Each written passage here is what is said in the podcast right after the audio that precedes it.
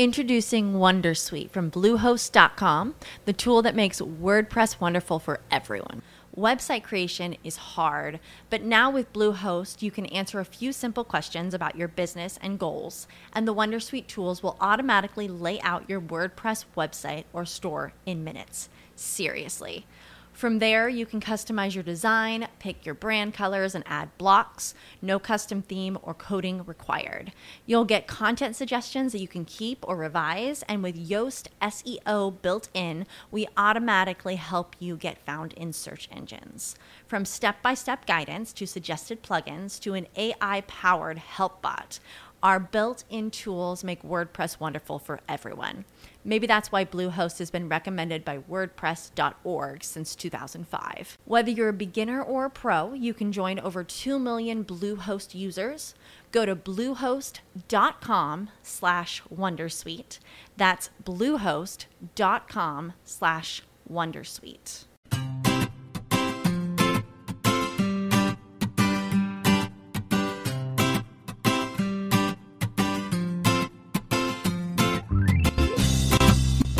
Bienvenidos al capítulo 48 de Perspectiva, un podcast de estrategia empresarial donde analizaremos cada semana todas las decisiones y estrategias de las empresas que nos rodean. En el programa de hoy conoceremos la historia de Trump, la historia de un imperio que ha finalizado con la llegada de su presidente al puesto con más poder del planeta. En las píldoras de la semana hablaremos de Uber y la medicina que está aplicando contra el sector del taxi en Madrid.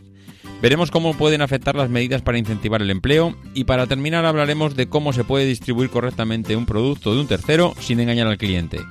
Si eres de los que te gusta estar informado, no lo dudes, sube el volumen y acompáñame. Yo soy David Isasi y hoy es 30 de enero de 2017. ¡Comenzamos!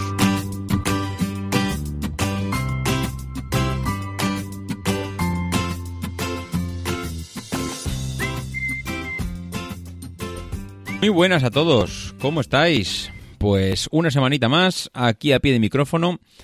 Y esta semana, pues la verdad es que mmm, lo curioso es que estoy muy sorprendido, muy sorprendido porque he visto unos artículos que realmente son para felicitar a sus autores y, y luego comentaré uno de ellos especialmente porque bueno, no, he podido resistirme a traerlo esta semana al podcast.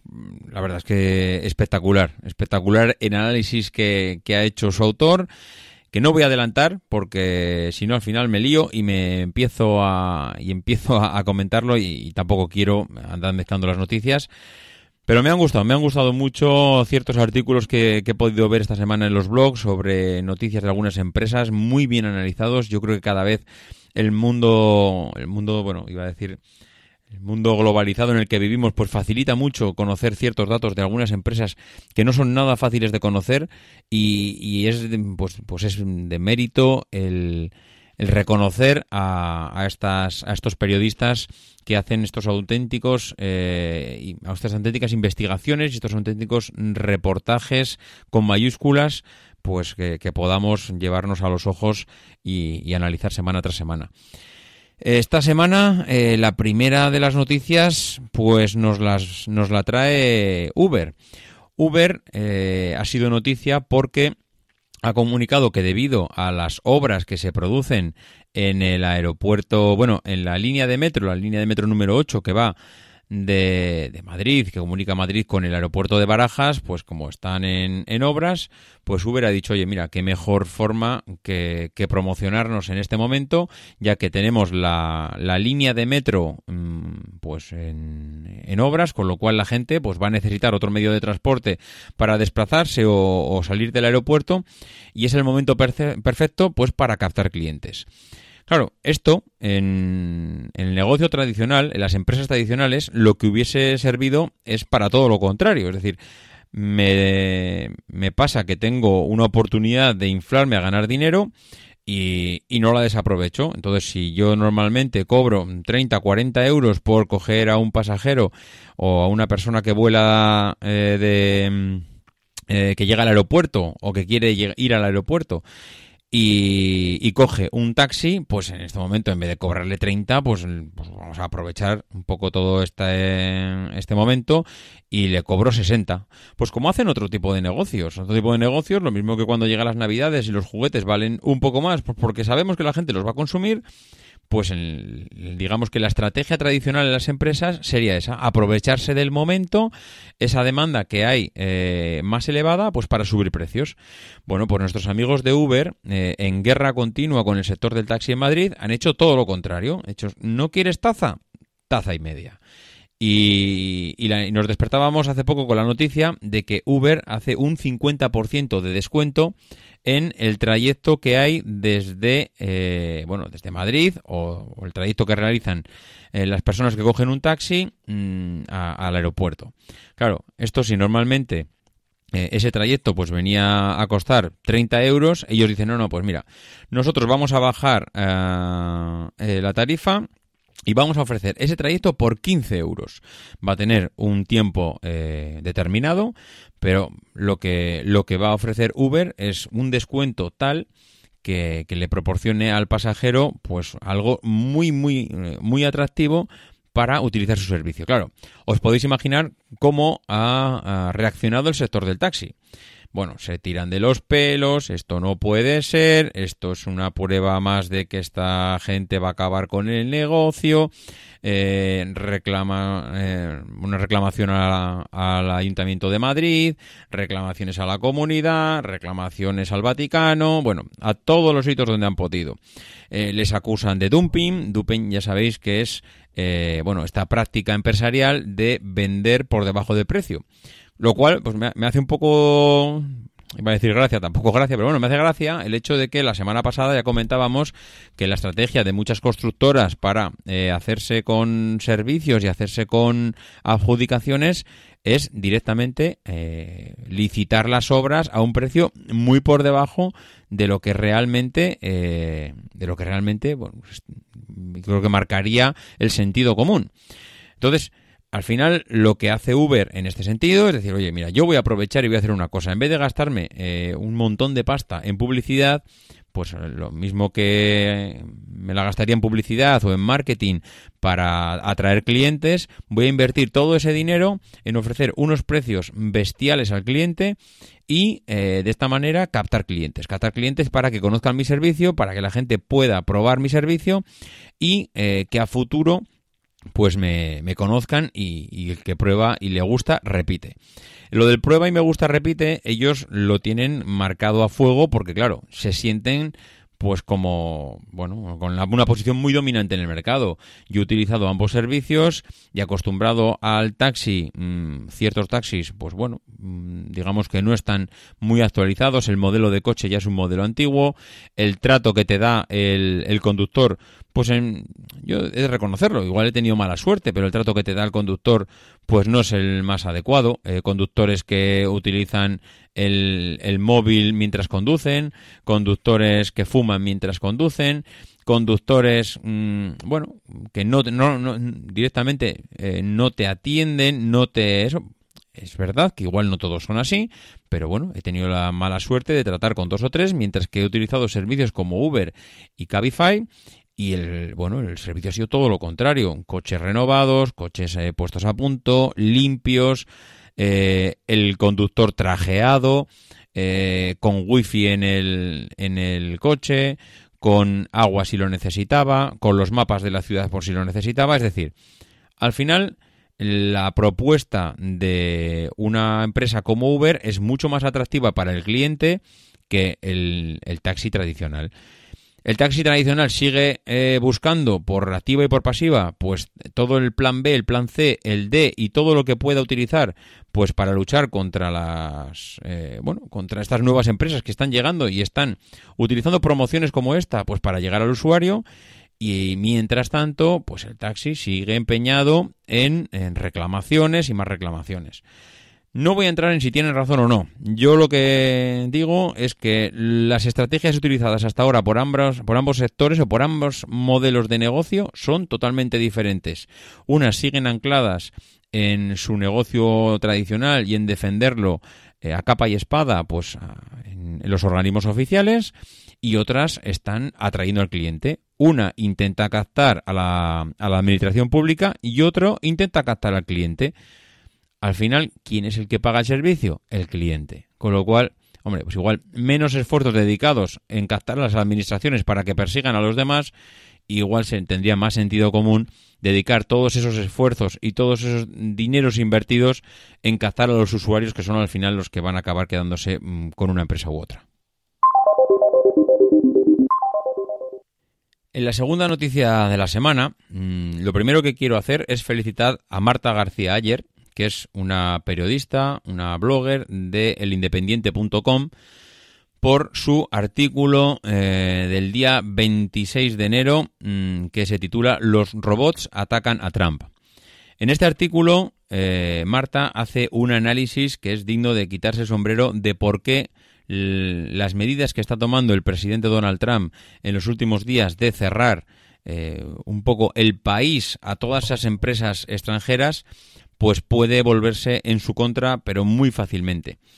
Ella al final hace un análisis que, bueno, que hasta ahora pues no había visto en ningún otro lado, ¿no?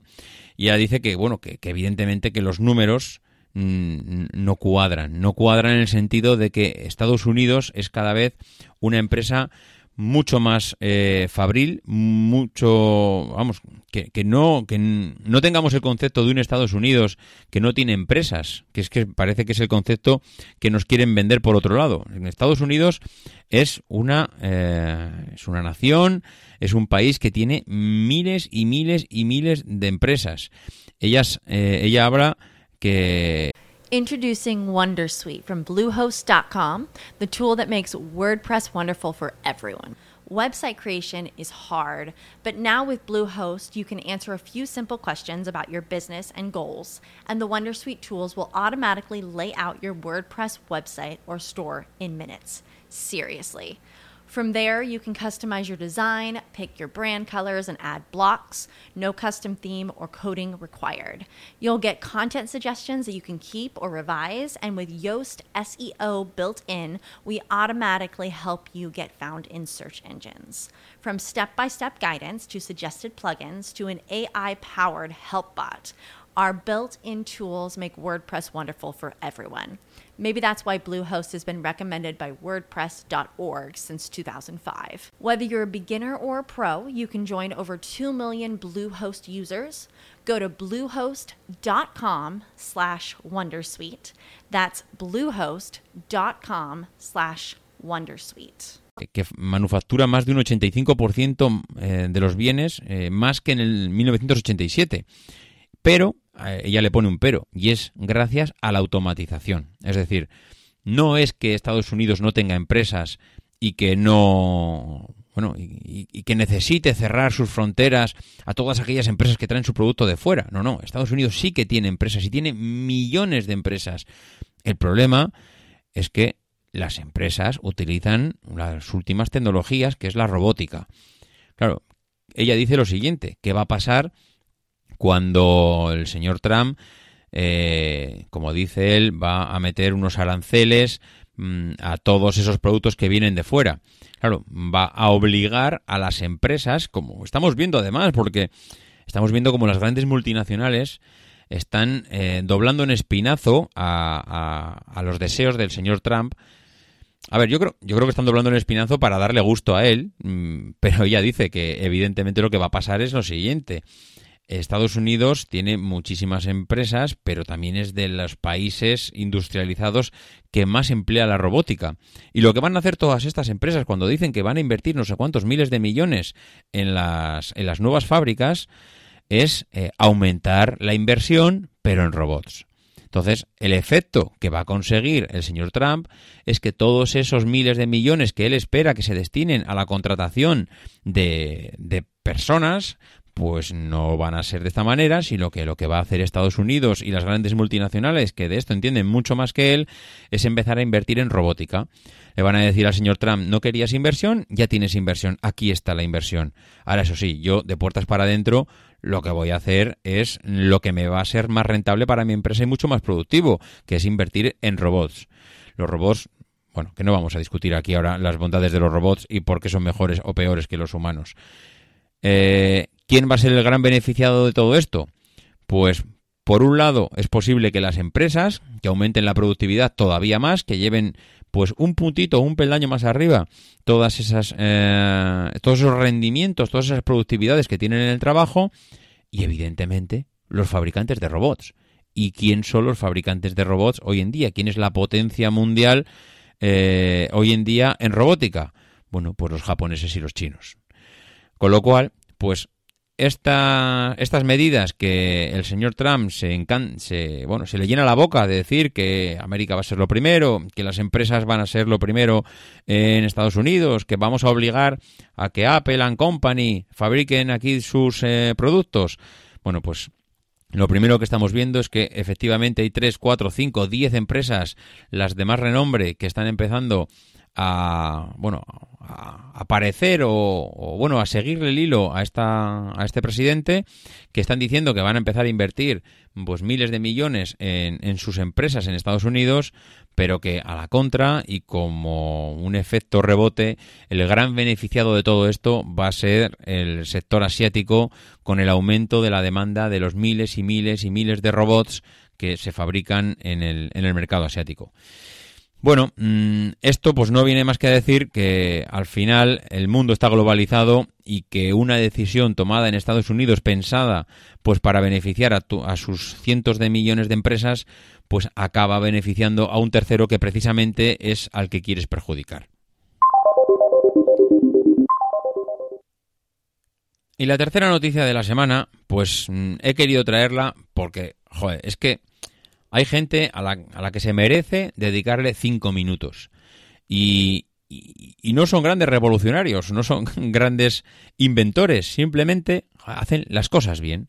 Me ha gustado mucho el artículo que he leído esta semana en, en mercados.es, un artículo de Miguel Ángel Uriondo, una persona que desde luego merece la pena que sigáis sus artículos, mm, merece la pena que lo sigáis en Twitter eh, es una persona que analiza muy bien eh, pues el mundo empresarial y en este caso lo único que ha hecho es entrevistar a una persona, una persona como Juan Yuan, que es eh, bueno es una persona si no recuerdo mal y si no me falla la memoria por lo que he leído en el artículo es un chino que era de los que trabajaban en las tiendas chinas. Él era de los que liberaba los móviles cuando tú lo llevabas a la tienda pues liberabas eh, los móviles de Xiaomi mm, pues eh, cuando tenías algún problema o querías liberarlo, etcétera, etcétera. Bueno, pues esta persona, Juan Joan, que no sé si es su verdadero nombre, la verdad es que lo, desconozco o es un nombre que está españolizado, pues eh, bueno, lo que ha hecho es algo tan sencillo como detectar una carencia en el mercado y, y, no engañar, no engañar como nuestros amigos de, de, la bellota, nuestros amigos de Z, como hace cuatro días comentábamos y se descubrió gracias al reportaje de Hipertextual, pues eh, como nos querían engañar, si no hace falta engañar. Este hombre, él detectó que bueno que había un, bueno eh, un mundo de, de, una demanda de, de esos tipos de estos productos chinos y, lo que hizo es tan sencillo como en vez de comprar el producto fuera, traerlo aquí, cambiar la carcasa o, cambiarla, o poner una pegatina encima, pues tan sencillo es eh, como hablar con el proveedor y, ponerle eh, un negocio encima de la mesa que sea lo suficientemente eh, atractivo como para que el proveedor pues al final vaya de la mano contigo y se deje guiar pues por aquellos mercados donde no conoce. él dice que bueno, mm, primero hablaron con Unistar, que, tuvieron problemas con ellos, eh, que hablaban pues, de, promocionar sus productos aquí, pero que bueno, hubo problemas con plazos, con lanzamientos, y, entonces apostaron por un fabricante que es uno de los top 5 en China, que es Yone. Mm, Yone, la verdad es que según yo lo estoy, lo estoy leyendo como, como lo estoy viendo, no sé si tiene una pronunciación en China diferente, seguro que sí. Eh, pero bueno, lo que hizo esta persona es ponerse en contacto con ellos. Entonces, es tan fácil como presentarte delante de un, de un fabricante, un fabricante que tenía una demanda pues bastante con bastante con bastante aceptación, la verdad. O sea, un fabricante que, que aquí en España, por su calidad-precio, pues joder, se estaban vendiendo mm, pues muchos teléfonos que se tenían que traer, que se tenían que traer de fuera. Y al final, eh, él mismo reconoce, hemos ido paso a paso, hemos hablado con ellos, hace una, un símil, hace una comparación, dice en el 2015 eh, probamos cómo estaba el agua de la piscina, en el 2016 nos hemos zambullido en la piscina y en el 2017 pues queremos ya bucear. Él quiere y quiere plantear una estrategia de no dirigirse a los grandes puntos, grandes vendedores del mercado, como pueden ser los MediaMar and Company, sino que dice que hay un montón y miles de, puntos más pequeños, como los 121, como la cadena Milar, gente que, igual eh, no le importa tener un, un móvil eh, que no sea tan famoso, pero que sí sea muy competitivo en precio, porque sus clientes al final visitan estas tiendas, pues porque saben que tienen precios o tienen ofertas de lanzamiento que hacen atraer al cliente a la tienda para venderle otro tipo de productos. Bueno, pues al final dice que ellos suman más de 10.000 tiendas y que reconocen que no tienen el apoyo de los grandes fabricantes, pero que, están ahí, que tienen el producto en el mercado, que, saben que, diferenciarse de la competencia, pues que hay veces que no es tan complicado. Eh, ellos saben que hay teléfonos en el mercado que tienen dos tarjetas SIM, saben que tienen eh, clientes que únicamente lo que quieren es el WhatsApp, el WhatsApp, perdón, pero al final entienden que el cliente lo que busca principalmente es calidad-precio, busca una interfaz que sea bonito, ellos, hablan de, una, de, su interfaz WEOS, que, bueno, que es una interfaz que intenta, que intenta maximizar el rendimiento. Bueno, al final ellos tienen analizado el mercado, entienden cuáles son las cosas que, pues, muchas de las personas necesitan en su teléfono y que un, hay un cliente potencial y que no necesita que le engañen para, para ser atraído. Mm, él dice que lo tiene muy claro. Yo eh, lo único que hago es distribuir la marca de un tercero y no le engaña a nadie. No me pongo la etiqueta de que soy el number one y que este teléfono es mío. No, no, este es un teléfono de un tercero. Yo llego a un acuerdo con él, lo voy a distribuir aquí y al final puedo ser tan rentable como el que más. Eh, sin más, no, no le voy a dar tampoco más vueltas al asunto.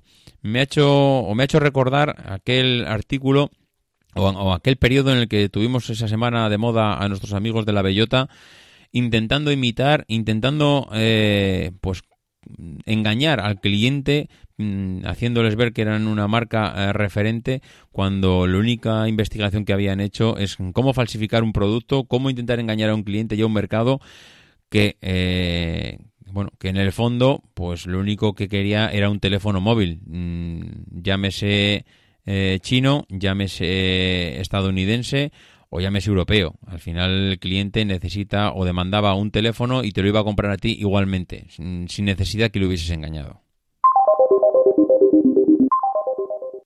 Bien, pues la empresa de esta semana, como ya hemos comentado al principio, no es eh, no está elegida al azar, no es una empresa como tal, sino que como todos sabéis, hablaremos del imperio Trump, el señor Donald Trump, que ha sido elegido esta, esta semana pasada el nuevo presidente de los Estados Unidos.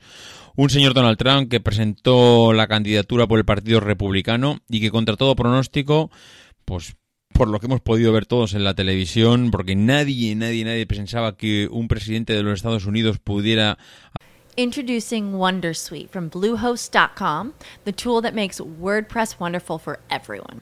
Website creation is hard, but now with Bluehost, you can answer a few simple questions about your business and goals, and the Wondersuite tools will automatically lay out your WordPress website or store in minutes. Seriously. From there, you can customize your design, pick your brand colors, and add blocks. No custom theme or coding required.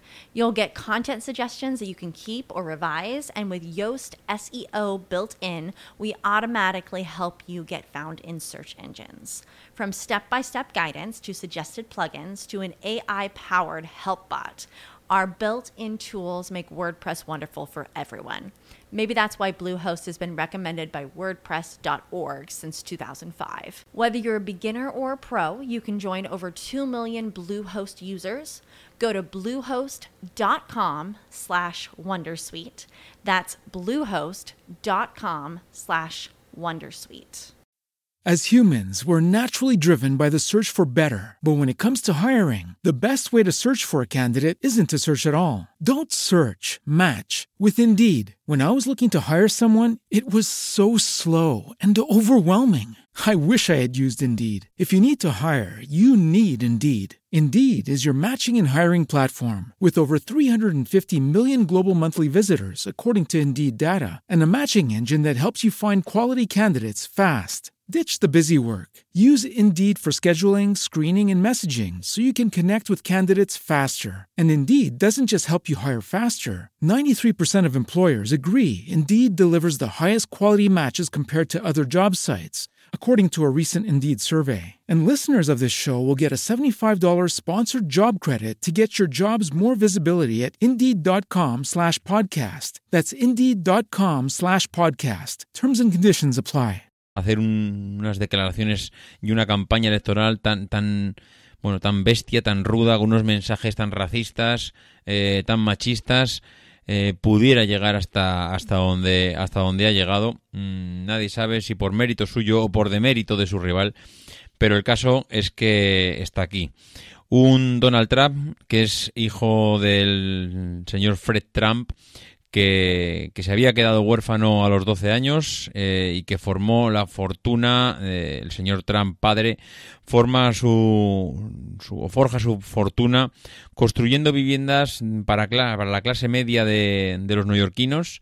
Eh, empieza a construir viviendas en un momento de un, de un boom de la construcción y, empieza a conseguir miles y miles de pisos en los barrios neoyorquinos de Queens, de Brooklyn y Staten Island. Eh, desde muy pequeño, el señor Donald Trump, que es, eh, bueno, es uno de los cinco hijos del señor Fred Trump, acompaña a su padre a hacer la inspección de los bloques de, de los bloques que había construido, eh, donde tiene que cobrar los alquileres y evidentemente yo creo que uno de los caracteres que, que deja, yo diría, sin, sin escrúpulos a, a este señor es el de ir cobrando el alquiler a todas esas familias que, bueno, que posiblemente muchas de ellas mm, pues eh, no podrían llegar a fin de mes y, bueno, todos, eh, todos sabemos que, que, en ese negocio no hay, no hay espacio para la compasión ni para el perdón. Al final necesitas cobrar esos alquileres porque forma parte de tu negocio, ¿no? El señor Trump, Donald Trump, estudia en la Universidad de Fordham y en la de Pensilvania y empezó a trabajar después, como hemos comentado, en el negocio de la construcción de, su padre. Eh, en 1974, con 28 años, eh, recibe el relevo de su padre y entra pues de lleno en el mundo inmobiliario de Manhattan podemos decir que eh, no es una persona que se pueda llamar a sí mismo un emprendedor. Cualquiera podría pensar que el señor Donald Trump pues ha forjado ese imperio gracias a una maravillosa idea de la construcción y no es así. Eh, ya hereda mm, todo, todo ese entramado de, pisos y, ese germen de la construcción de su padre. Y es cierto que luego más adelante, pues eh, es él el que se encarga de, hacerlo florecer y llevarlo hasta donde es ahora, ¿no? Uno de los primeros éxitos de Donald Trump es la idea de adquirir un viejo hotel contiguo a la estación de Grand Central en Nueva York y que mediante préstamos y, bueno, excepciones fiscales lo logra convertir en uno de los establecimientos, mm, pues yo creo que más vanguardistas de, la ciudad. A partir de ese momento empieza a comprar toda clase de viviendas, edificios, empieza a invertir, a especular a lo bestia eh, especialmente centrado en algo que para él piensa que es lo donde va a estar el futuro, que son las torres de los pues de lujosos apartamentos, como puede ser la Torre Tram, eh, donde él mismo pues ha estado residiendo en, tres plantas y, que también es propietario además del pues del Hotel Plaza, el Hotel San Maurice, el Hotel Grand Hyatt, bueno, pues al final acaba haciéndose con la mayoría de los grandes hoteles de, de, Nueva York y, y, los más emblemáticos, que es al final lo que le supone a él la fama y, el dinero. Pero el auténtico imperio lo forma en Atlantic City. Es una localidad que está en la costa de Nueva Jersey, está cerca de Filadelfia, y allí es donde empieza, empieza a, bueno, a meterse dentro del mundo del juego Allí eh, posee tres de los principales casinos, el Tram Castle, el Tram Plaza y el Taj Mahal. Allí eh, se hallaba también anclado el yate el Tram Princess, que es uno de los yates más lujosos del mundo y que lo adquirió al, al, al saudí Adnan Khashoggi por 29 millones de dólares. Eh, el magnate pues poseía una casa valorada en 7 millones de dólares en Palm Beach, en Florida, una mansión de 47 habitaciones en Connecticut y un avión Boeing 727 y 6 helicópteros. Esto hace eh, que ya en los años 90, en 90 ocupe el puesto decimonoveno en la lista de las grandes fortunas estadounidenses en la revista Forbes. Como podéis ver, a base de su pequeña visión de la inversión, que al final él entiende que donde debe de invertir es donde las grandes fortunas eh, pues eh, dejan su dinero, que son en los grandes hoteles de lujo, en los casinos de lujo. Eh, bueno, él entiende que en el mundo del lujo y en, en, el mundo de los grandes magnates es donde, donde está el futuro y es donde se centra principalmente. Eh, entre las adquisiciones, eh, pues eh, en los 80 figuran el puente aéreo de Easter Company entre Boston, Nueva York y Washington, que él rebautiza como Trans-Shuttle. Mm, bueno, todo lleva el, el, nombre de Trump en este, en este personaje, egocéntrico hasta el límite y, y, acaba comprando también el 5% de las acciones de American Airlines.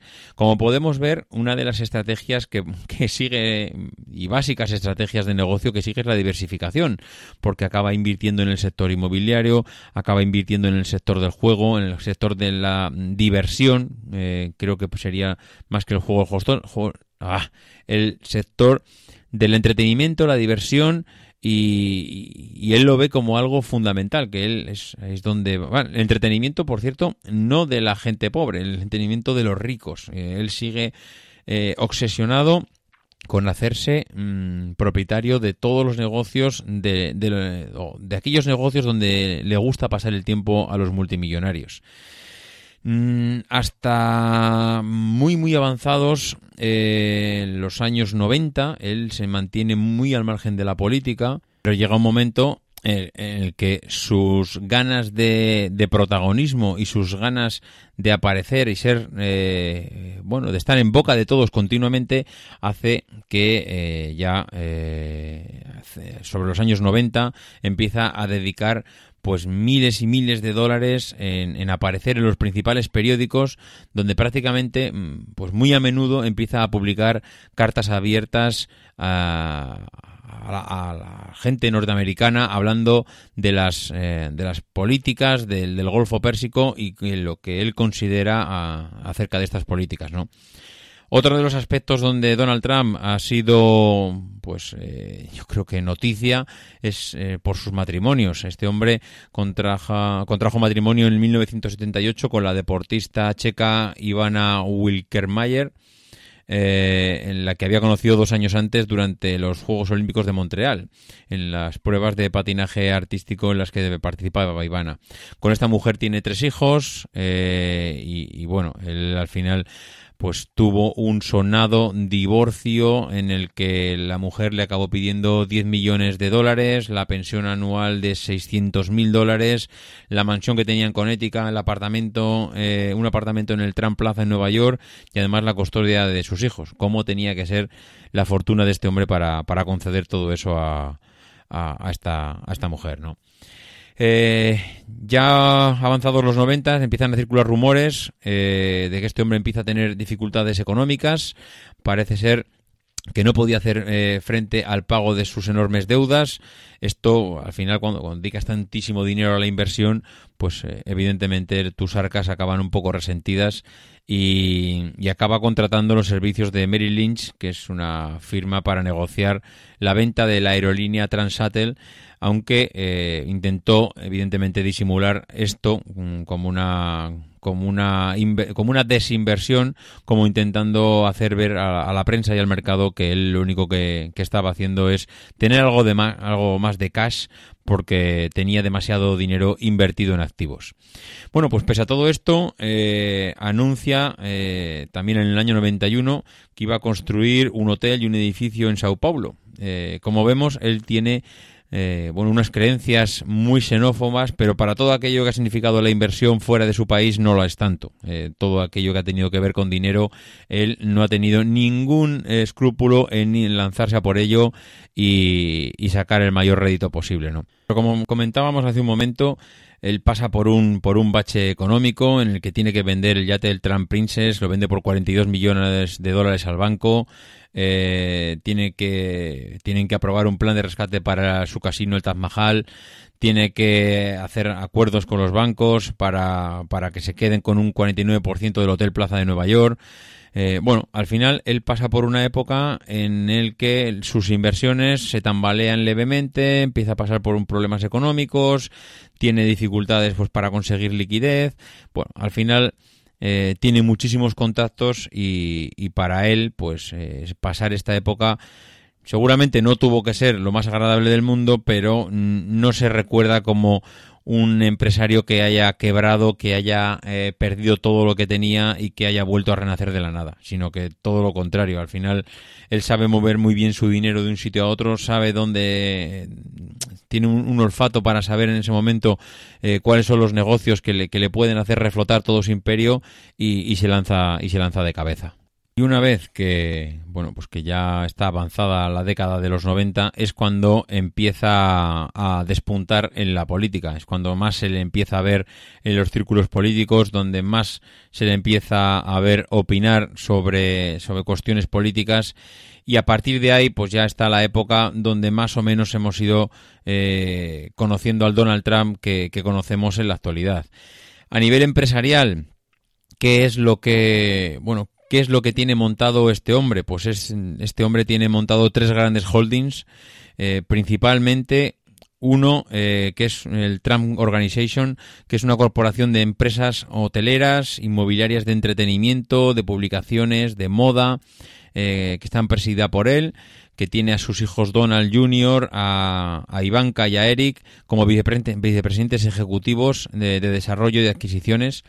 Y esta empresa, pues, eh, está formada, como decíamos hace un momento, por pues muchas empresas. Trump, Organization está formada por eh, Donald Trump Collection, por Trump Books, por eh, Setting Jacks, está formada también por Trump Home, está formada por Trump Model, es decir, tiene diferentes multiempresas mucho más pequeñas, pero que eh, todas están bajo el paraguas de Trump Organization. Esto por un lado. ¿Qué, tenemos por la otra pata del banco? En la otra pata del banco tenemos eh, lo que para él supone la parte, eh, yo diría que igual más visible, ¿no? Eh, tenemos el mundo de la construcción. Él tiene un emporio bajo la empresa Tran International Realty y, y esta empresa pues es prácticamente la que tiene todas las torres o edificios emblemáticos, porque todo no son torres. Al final hay un montón de empresas. Estoy viendo aquí Trump Park Stanford, estoy viendo eh, la Torre Tran, estoy viendo 40 eh, Wall Street, estoy viendo Trump Park, estoy leyendo eh, empresas como las Torres Pun, etcétera, etcétera. No, la verdad es que podríamos estar aquí leyendo empresas de este hombre pues, pues todo el día. Por otro lado, tenemos la tercera pata del banco, que para él es eh, Golf. Tran Golf es un emporio de, que lleva la gestión de 18 campos de golf en Estados Unidos, en Irlanda, en Escocia y en los Emiratos Árabes, porque ya, como hemos comentado, para él el mundo árabe es eh, también eh, bueno, una, una, parte importante de los ingresos de, de su negocio. Y en este y en la gestión de estos 18 campos de golf, pues está una grandísima parte de, sus ingresos. Y estas son principalmente las tres patas del banco que tiene: Tram Organization, Tram Golf y Tram International Realty. Una es la que gestiona todo, gestiona pequeñitas empresas que no sabe dónde ponerlas. Eh, otra eh, gestiona la parte inmobiliaria y otra eh, gestiona la parte de entretenimiento. Esto al final es lo que hace todo. ¿Dónde está distribuido todo esto? Pues está distribuido pues principalmente en, la costa este de Nueva York, iba de Nueva York de Estados Unidos, está en Inglaterra y tiene algunas empresas eh, sueltas, como puede ser en Turquía, como puede ser en India, como puede ser en Brasil, bueno, tiene alguna, alguna, algunas empresas ah, fuera de Estados Unidos, pero se podría decir que el 80% de los negocios de este hombre están dentro de, están dentro de, eh, de su país, ¿no? Pero cualquiera podría pensar que, bueno, que tampoco es una fortuna como para que todos estemos hablando de, un mega imperio. Al final tiene, sí, tiene muchas empresas. Eh, todas esas empresas, pues hombre, ganarán su dinero, no, no digo que no. Pero al final, pues son tres grandes holdings, el inmobiliario, el entretenimiento y hay muchos multimillonarios que tienen algo parecido pero donde está el, el la verdadera fuerza y el verdadero poder económico de este hombre es en los fondos de inversión y las carteras de valores que posee este, este hombre, ¿no? Es espectacular. Eh, estoy viendo aquí ahora mismo eh, un gráfico de las carteras de valores. Eh, mm, es, irreproducible. O sea, aquí habrá seguramente, y no exagero nada, Mm, posiblemente unas 200, 300 empresas en las que este hombre posee acciones. Algunas de ellas os sorprenderán mucho, como por ejemplo Apple. En Apple este hombre tiene cerca de un millón de dólares invertidos en acciones.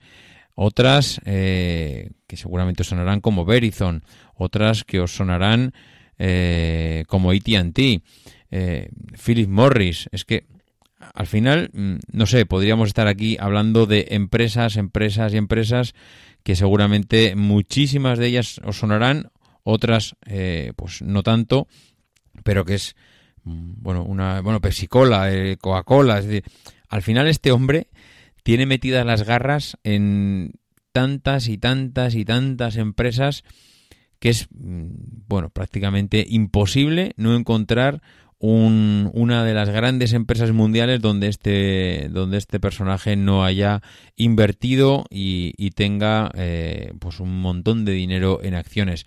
Y en eso se basa su poder. Al final, él tiene eh, pues muchísimo dinero invertido en fondos de inversión, tiene unas capacidades, eh, pues diría, yo no sabría, no sabría calificarlo, unas, unas capacidades tan enormes de influir en el, en el mundo empresarial que, bueno, posiblemente cuando estamos viendo en la televisión que muchas empresas deciden invertir en, eh, bueno, en lo que él está pidiendo, es decir, lo que comentábamos eh, a lo largo del podcast.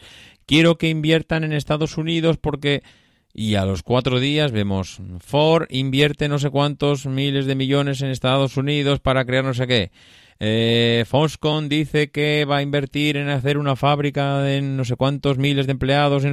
Claro, evidentemente el poder de, decisión de este hombre en muchísimas empresas es tan bestial y, pues porque al final está invirtiendo en muchas ellas, es accionista de muchas de ellas y tiene capacidad de manejar por detrás a, gran parte del accionariado debido al poder que tiene, con lo cual pues no es de extrañar que muchas de ellas le estén bailando el agua como, como, lo, está, como lo estamos viendo que lo están haciendo.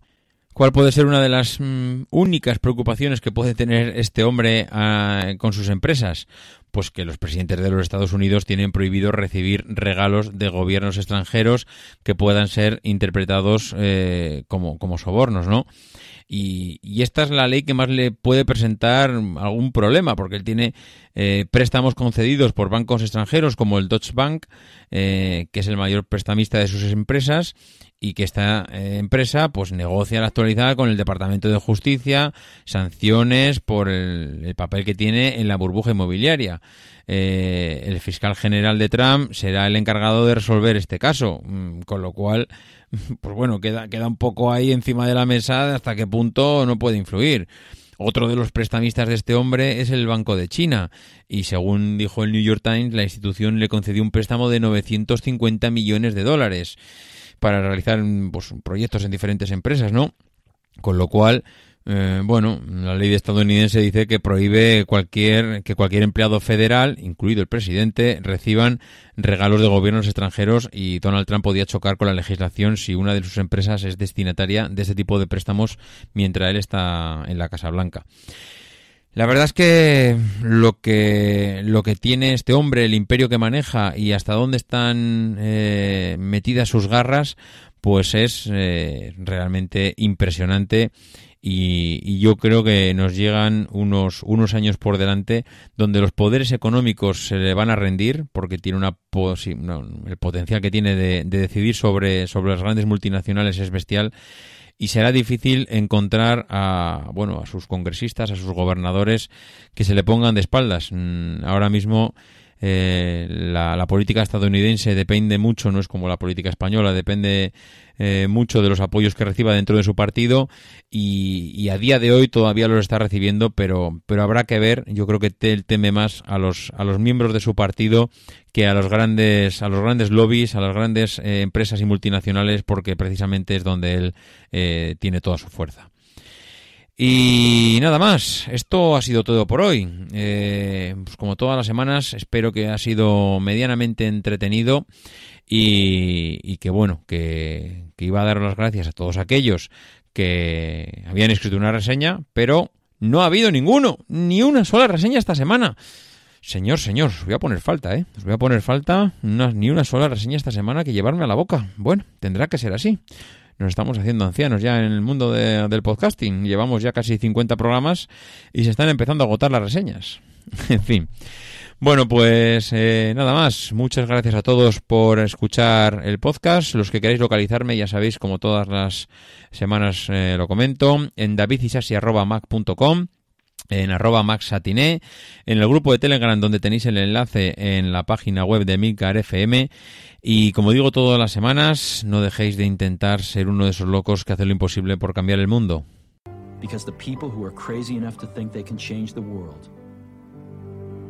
Are the ones who do.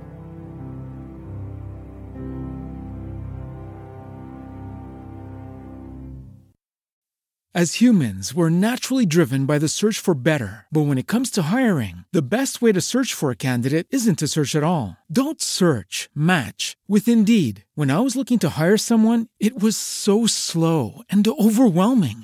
I wish I had used Indeed. If you need to hire, you need Indeed. Indeed is your matching and hiring platform with over 350 million global monthly visitors, according to Indeed data, and a matching engine that helps you find quality candidates fast. Ditch the busy work. Use Indeed for scheduling, screening, and messaging so you can connect with candidates faster. And Indeed doesn't just help you hire faster. 93% of employers agree Indeed delivers the highest quality matches compared to other job sites, according to a recent Indeed survey. And listeners of this show will get a $75 sponsored job credit to get your jobs more visibility at Indeed.com slash podcast. That's Indeed.com slash podcast. Terms and conditions apply.